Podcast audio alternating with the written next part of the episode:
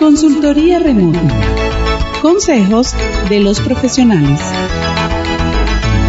Vamos a recibir una consultoría remota.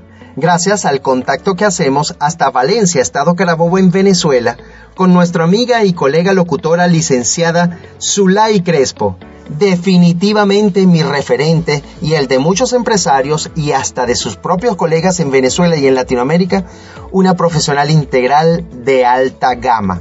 Recibamos a Zulay Crespo con el tema del momento, la nueva disposición a la declaración y pago del impuesto al valor agregado de semana pasa a quincenal.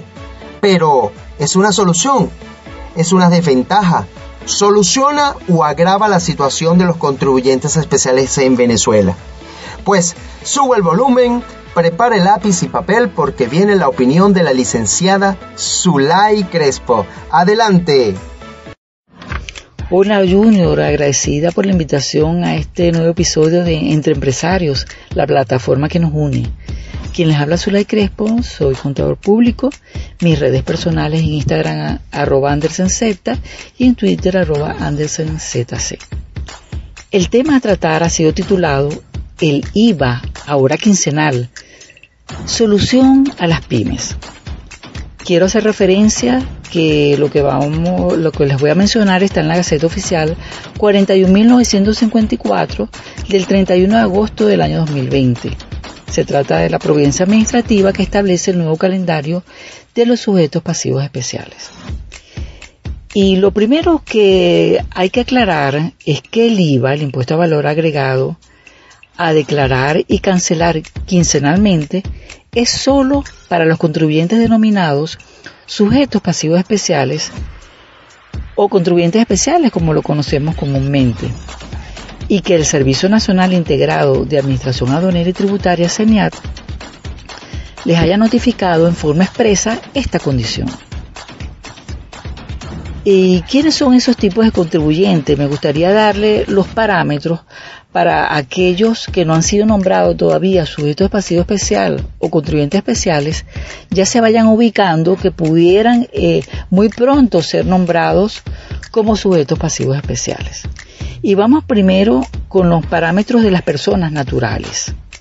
Toda persona natural que hubiera obtenido en el año en su declaración anual ingresos brutos iguales o superiores al equivalente a 7.500 unidades tributarias, y le recordamos que el valor de la unidad tributaria es de 1.500 bolívares cada unidad, entonces estaríamos en presencia de un total de 11.250.000 bolívares de ingresos brutos que tuviera esa persona natural en ese año.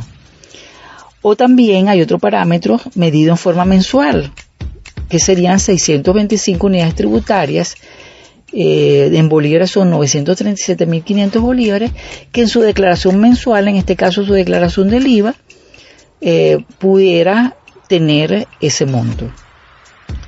También las personas naturales que laboran exclusivamente bajo relación de dependencia y hayan obtenido enriquecimiento neto igual en su declaración anual, igual o superior a 7.500 unidades tributarias, estaríamos hablando de 11.250.000 bolívares. Y como observarán, muchas personas naturales pudieran ser calificadas como sujeto pasivo especial. Y observando los parámetros para las personas jurídicas, eh, se trata de aquellas personas jurídicas que hubieran obtenido ingresos brutos iguales o superiores en el año de 30.000 unidades tributarias. Estaríamos hablando de 45 millones de bolívares en el año. O si es en forma mensual, en un, en un lapso de seis meses, o en cualquiera de un mes de esos seis meses, se obtuvo ingresos eh, brutos de 2.500 unidades tributarias, estaríamos hablando de 3.750.000 bolívares, pudiera ser calificado sujeto de pasivo especial. Como ven, hasta con una factura, una sola factura, ya cumpliría con esa condición. Ahora bien, no solo por el hecho de si usted o su empresa observa que cumple estas condiciones para ser calificado como sujeto pasivo especial, quiere decir que ya lo es. Debe esperar a que sea notificado formalmente por parte de la Administración Tributaria del CENIA para tener esa calificación. Aclarado esto, Ahora se les mencionará sobre las declaraciones del IVA, del impuesto a valor agregado, que ahora es quincenal, y es lo que estipula la Gaceta Oficial que les mencioné. Antes de que se emitiera esta providencia, ya los sujetos pasivos especiales venían eh, pagando, declarando y pagando en forma semanal y anteriormente a eso quincenal. Primero comenzó un proceso de declaraciones quincenales, luego pasaron a semanales y por último, a partir del 1 de septiembre, sería en forma quincenal. Y estas declaraciones no solamente contemplan las declaraciones del IVA, sino también las declaraciones de los anticipos del IVA, los anticipos de impuestos sobre la renta, los impuestos de las grandes transacciones financieras y las retenciones IVA que hubieran hecho como agentes de retención. Eh, el título que se ha mencionado es el IVA, ahora quincenal, solución a las pymes.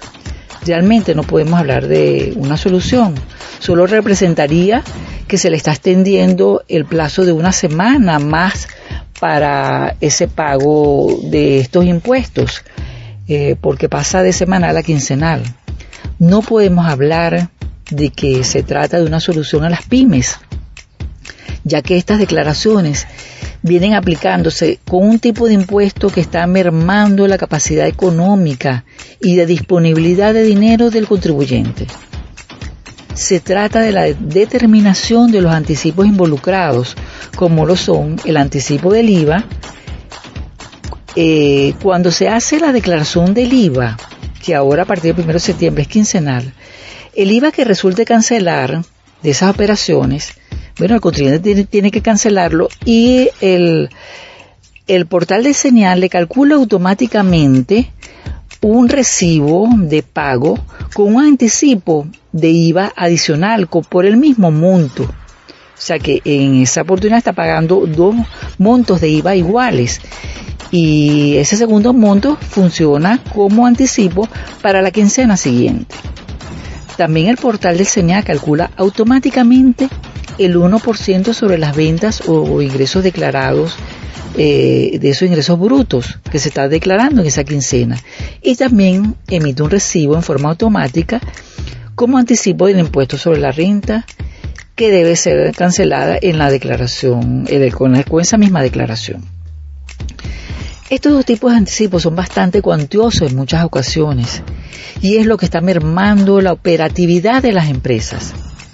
Si bien es cierto, el anticipo del IVA lo rebaja a la quincena siguiente y el anticipo de impuestos sobre la renta lo rebaja en la declaración anual, no es menos cierto que afecta significativamente su capital de trabajo. La verdadera solución para las pymes sería eliminar estos anticipos tanto del IVA como del impuesto sobre la renta.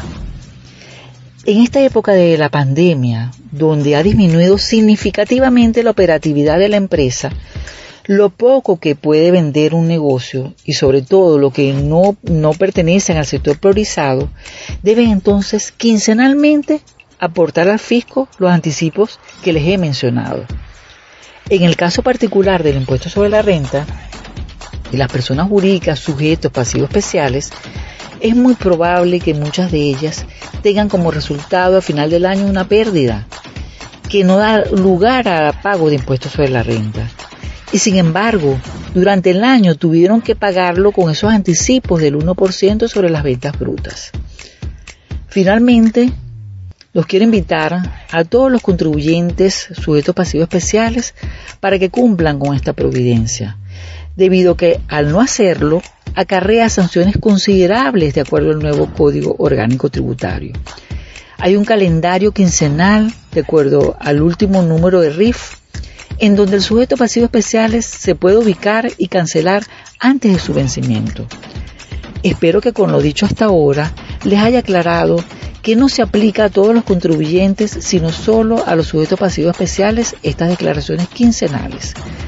Gracias Junior por tu invitación y fue un honor para mí haber compartido contigo y con todos los amigos de Entre Empresarios, la plataforma que nos une.